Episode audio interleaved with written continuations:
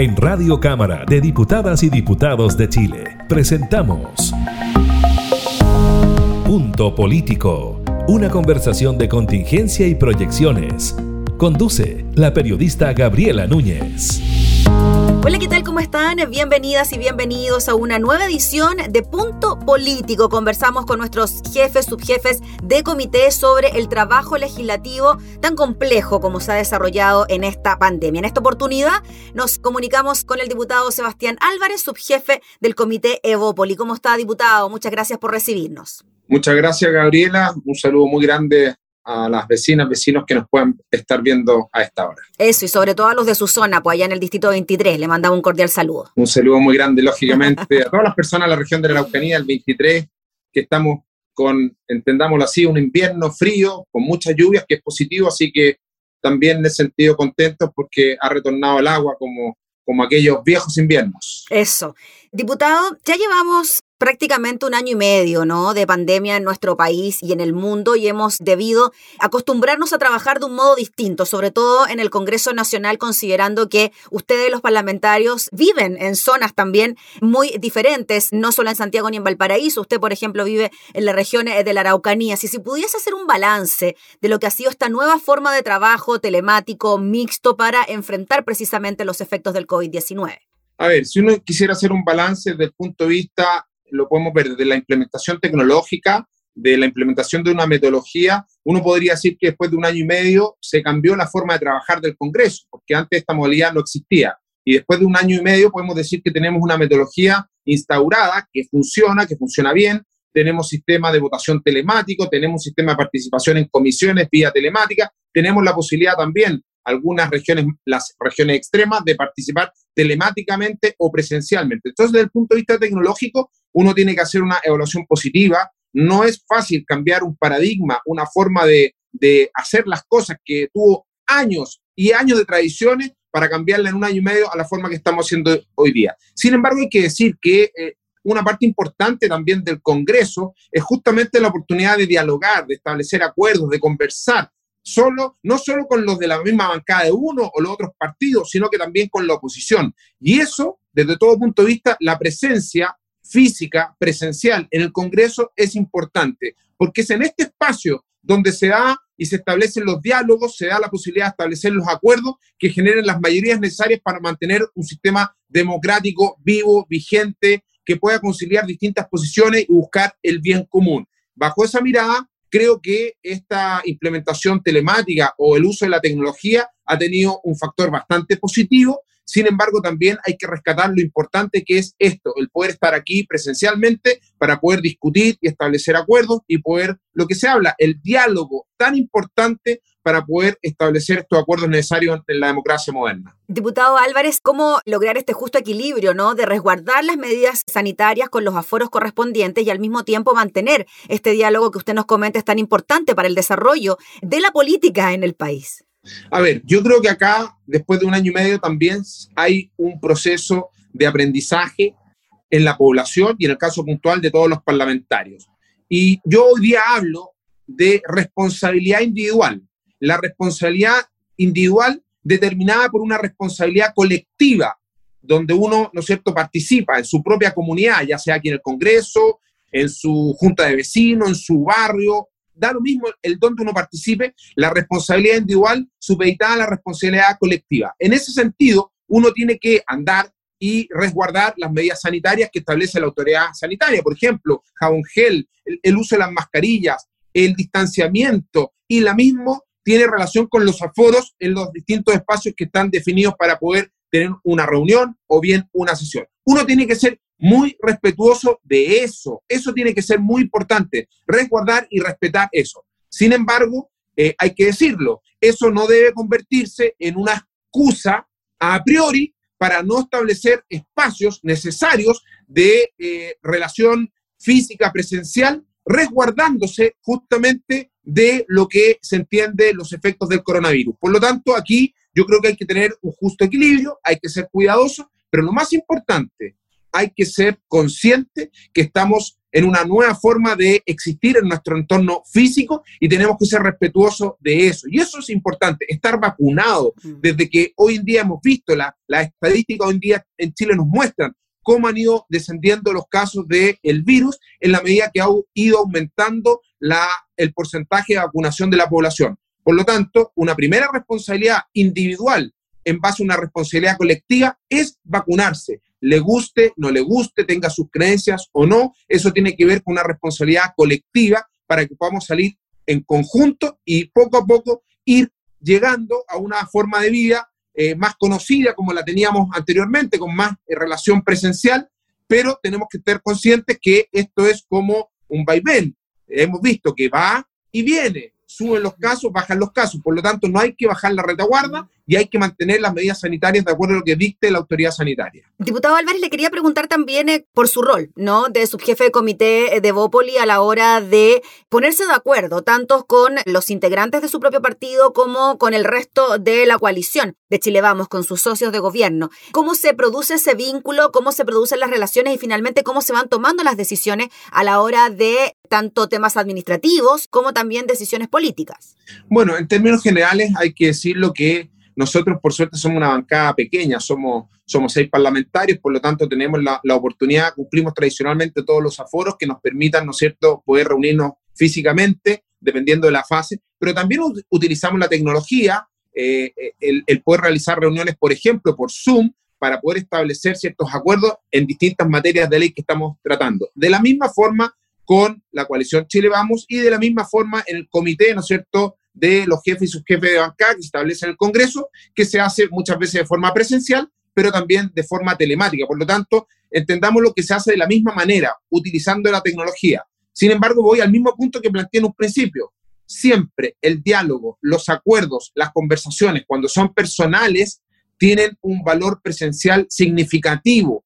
Eh, de forma telemática se hace también un poquito más impersonal. Por lo tanto, al igual muchas veces que en las redes sociales, uno a través de los dispositivos móviles muchas veces es más valiente o se atreve a decir más cosas que de forma presencial, física, mirándose a los ojos. Por lo tanto, opera un poco esa misma lógica. Eh, funciona de manera telemática, pero también con una ecuación en espacios presenciales cuando lo permite el aforo respectivo y las condiciones sanitarias. Mm. Diputado, y con la oposición, ¿de qué manera se pueden tomar ciertas decisiones, llegar a acuerdos? Por ejemplo, lo administrativo, a veces cuesta mucho ponerse de acuerdo en temas políticos o proyectos de ley, pero también hay, hay un trabajo que se debe hacer a través de los jefes de comité en las reuniones de comité. Bueno, es que eso es parte justamente del diálogo. Eso es parte de lo que la, la ciudadanía espera de nosotros los diputados. La ciudadanía quiere que nosotros establezcamos acuerdos. Les molesta cuando nos ven peleando y defendiendo dogmas ideológicos más que buscando el bien común. No ha sido fácil, hay que decir, no ha sido fácil muchas veces lograr el diálogo, los acuerdos, producto precisamente de esta mezcla presencial telemática, que lógicamente que muchas veces hace a las distintas bancadas eh, refugiarse en sus dogmas ideológicos y no establecer espacios de diálogo que, nos permitan concordar. Siento que se hace más difícil, se hace más complejo de esta manera, porque lógicamente que establecer acuerdos y diálogo presencialmente lo facilita. Por eso también es que quizás había una, han habido posiciones más contrapuestas y menos dialogantes que uno ha podido observar desde que comenzó la pandemia, en distintos diálogos también con el Poder Ejecutivo. Muchas veces también de forma telemática se despersonaliza y ha costado establecer estos acuerdos.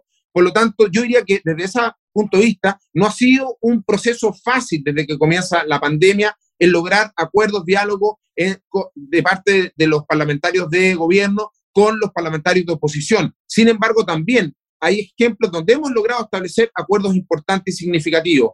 Esto, todo lo que ha sucedido desde que comienza la pandemia, no ha sido fácil. Nadie sabía ni trabajaba de esta fórmula. Por lo tanto, este ha sido un proceso de implementación de una metodología, de una forma de trabajo, que lógicamente después de un año y medio también ha ido tomando forma y hoy en día sí estamos un poco más acostumbrados que lo que fue el año 2020, porque el año 2020 en todo sentido fue mucho más complejo. Este año pasado quizás más rápido, hemos podido avanzar de manera más rápida también muchos proyectos de ley, un llamado de atención ahí lógicamente al Senado, que muchos proyectos de ley que han salido de la Cámara de Diputados están estancados ahí en el Senado y no está al ritmo y a la velocidad que la Cámara de Diputados le ha puesto a la legislación de nuestro país. Diputado Álvarez, ¿cómo no preguntarles por lo que ocurrió durante esta semana con las instalaciones de la Convención Constituyente? Tuvimos un primer día bien complejo, tuvimos movilizaciones en las afueras del ex Congreso Nacional y tuvimos también una primera sesión que no se pudo realizar debido a ciertos impedimentos técnicos. ¿Cómo ha visto usted esta situación que se ha registrado durante esta semana? Se lo pregunto también por el rol fiscalizador de la Cámara de Diputadas y Diputados y por las leyes que se aprobaron precisamente en el Congreso para que la convención se pudiese constituir. A ver, yo aquí lo primero que quiero hacer es un llamado, un llamado a la humildad, porque aquí he denotado muchas veces un poquito soberbia, y aquí para construir, para redactar una constitución tiene que ser inclusiva, tiene que ser dialogante, por lo tanto un llamado a la humildad, para desde la humildad construir un futuro para todos mejor. También un llamado al respeto al mandato por el cual los diputados aprobamos una ley precisamente para posibilitar un proceso constituyente para Chile. Y eso quiere decir que hay que respetar los acuerdos que están definidos en la ley que nosotros aprobamos desde el Congreso. Y en ese sentido, también entender que el mandato debe respetar los distintos poderes del Estado porque así fue votado. Entonces, cuando entramos en una discusión respecto a esos puntos, es vulnerar con un poco de soberbia y con muy poca humildad lo que la Cámara de Diputados determinó para poder posibilitar, en base al diálogo que logramos establecer, los acuerdos que logramos establecer en el Congreso de Chile, para posibilitar este proceso. Por eso creo que la constituyente debiese también tomar el camino del diálogo, de los acuerdos, de la humildad y establecer acuerdos que permitan construir una constitución que realmente permita construir un mejor país para todas y todos los chilenos. Diputado, y de ahora en adelante, ¿no? Vamos a estar eh, con un parlamento que va a estar trabajando en eh, paralelo a esta convención constituyente. ¿Cómo ve usted el desafío de que se pueda seguir trabajando normas, elaborando proyectos de ley con elecciones parlamentarias también de por medio presidenciales? Bueno, el segundo semestre es bien complejo. Sin embargo, creo que aquí eh, el Congreso de Chile tiene una deuda con todos los chilenos. Y la principal deuda tiene que ver con la modificación de la ley de pensiones creo que el Congreso debería focalizarse en sacar adelante la reforma a la ley de pensiones. Nosotros como diputados, después de un acuerdo transversal y amplio, en base al diálogo, el año 2019 aprobamos el proyecto de ley para modificar el sistema de pensiones. Y está ahí en el Senado hace más de dos años, por lo tanto creemos que es importante avanzar en una reforma al sistema de pensiones. Con la ley que aprobamos en este mismo Congreso de retiro del 10%, hoy día hay 5 chilenos, 5 millones de chilenos que no cuentan con fondos de pensiones y que están poniendo en riesgo, lógicamente, las pensiones de todos los chilenos en el corto plazo. Si no avanzamos con una reforma profunda a la ley de pensiones, lamentablemente los jubilados de los próximos años van a sentir, lamentablemente, en sus pensiones el efecto de esta falta de avance legislativa de parte del Congreso. Además, los principales indicadores hoy de seguridad ciudadana indican que el tema de la seguridad afecta la tranquilidad de las familias. Tenemos que avanzar en la agenda de seguridad, porque ahí hay un tema importante que tenemos que avanzar con el tema de la modernización de las policías, tenemos que avanzar en leyes, por ejemplo, asociadas a los derechos ciudadanos y a la mejora del Estado. Por ejemplo, la reforma a los notarios, algo que podemos sacar rápidamente para facilitar justamente el proceso del usuario en la notaría. Podamos avanzar en la ley de integridad, que también la sacamos años atrás desde la Cámara de Diputados y que está en el Senado y que tiene que ver justamente con la integridad para que los parlamentarios o bien los funcionarios públicos no pongan a sus familiares, porque si no, finalmente se convierten en una fuente laboral para las autoridades y todos sus familiares. Nosotros fuimos parte de ese proyecto y aún está descansando. Y lógicamente, ojalá fue rechazada en la Cámara de Diputados, pero ojalá se vuelva a poner en tabla reducción del número de diputados, que es algo que también que la ciudadanía lo ha manifestado. Creo que en esos tres temas debiéramos focalizarnos el segundo semestre, reforma a las pensiones, ley de seguridad y modernización del Estado y derechos ciudadanos. Diputado, para cerrar, no le puedo dejar de preguntar por su región, por la zona de la Araucanía, en dos puntos, ¿no? Que son bien importantes. Usted lo ha dicho en innumerables oportunidades, el tema de la violencia que está en la zona y también el tema turístico que ha sido tan afectado por la pandemia. Si nos puede contar brevemente en qué están estos dos aspectos. A ver, lo primero, el tema de la seguridad. Nosotros en la región de la Araucanía mm. vivimos en un estado de vulneración del Estado de Derecho y lamentablemente eso no ha cambiado.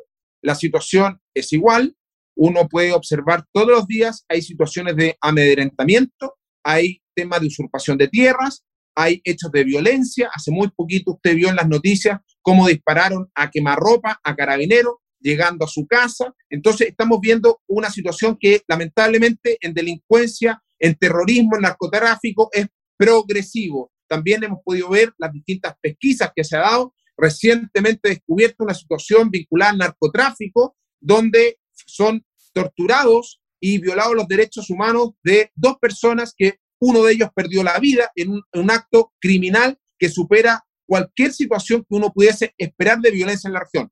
Siento que superamos todos los límites en la región de la Araucanía.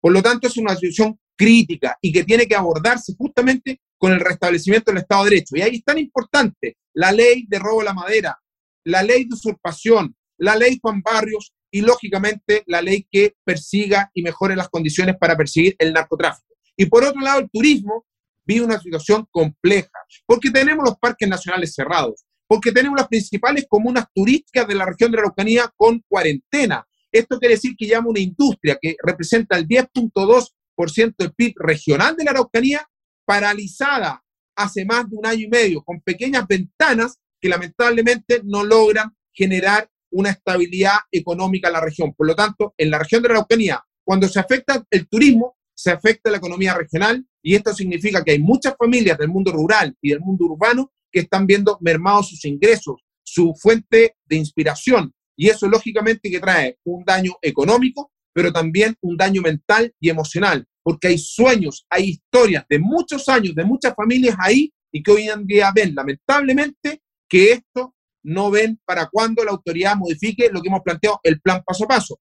Ayer se estuvieron realizando manifestaciones en Pucón y en distintas comunas porque la gente quiere trabajar. La gente está diciendo, no más cuarentena, no queremos que nos sigan permitiendo que no nos dejen trabajar. Por lo tanto, esto está llegando hoy día a un punto donde la ciudadanía se está expresando en las calles y está diciendo, queremos trabajar, no más cuarentenas y están solicitando la modificación del plan paso a paso. Muy bien, pues diputado Álvarez, le agradecemos enormemente por el contacto para abordar toda esta variedad de temas con los que queríamos conversar con usted. Así que muchas gracias por su tiempo y nos reencontraremos prontamente. Muchas gracias, Gabriela. Un gran saludo. Que estén muy bien. Gracias, que esté muy bien. Era el diputado Sebastián Álvarez, su jefe del comité de Bópoli en una nueva edición de Punto Político. Nosotros nos reencontramos próximamente junto a ustedes. Que esté muy bien. Hasta entonces. Esto fue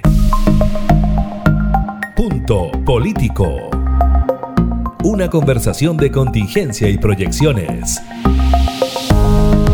Radio Cámara de Diputadas y Diputados de Chile, acercando las leyes.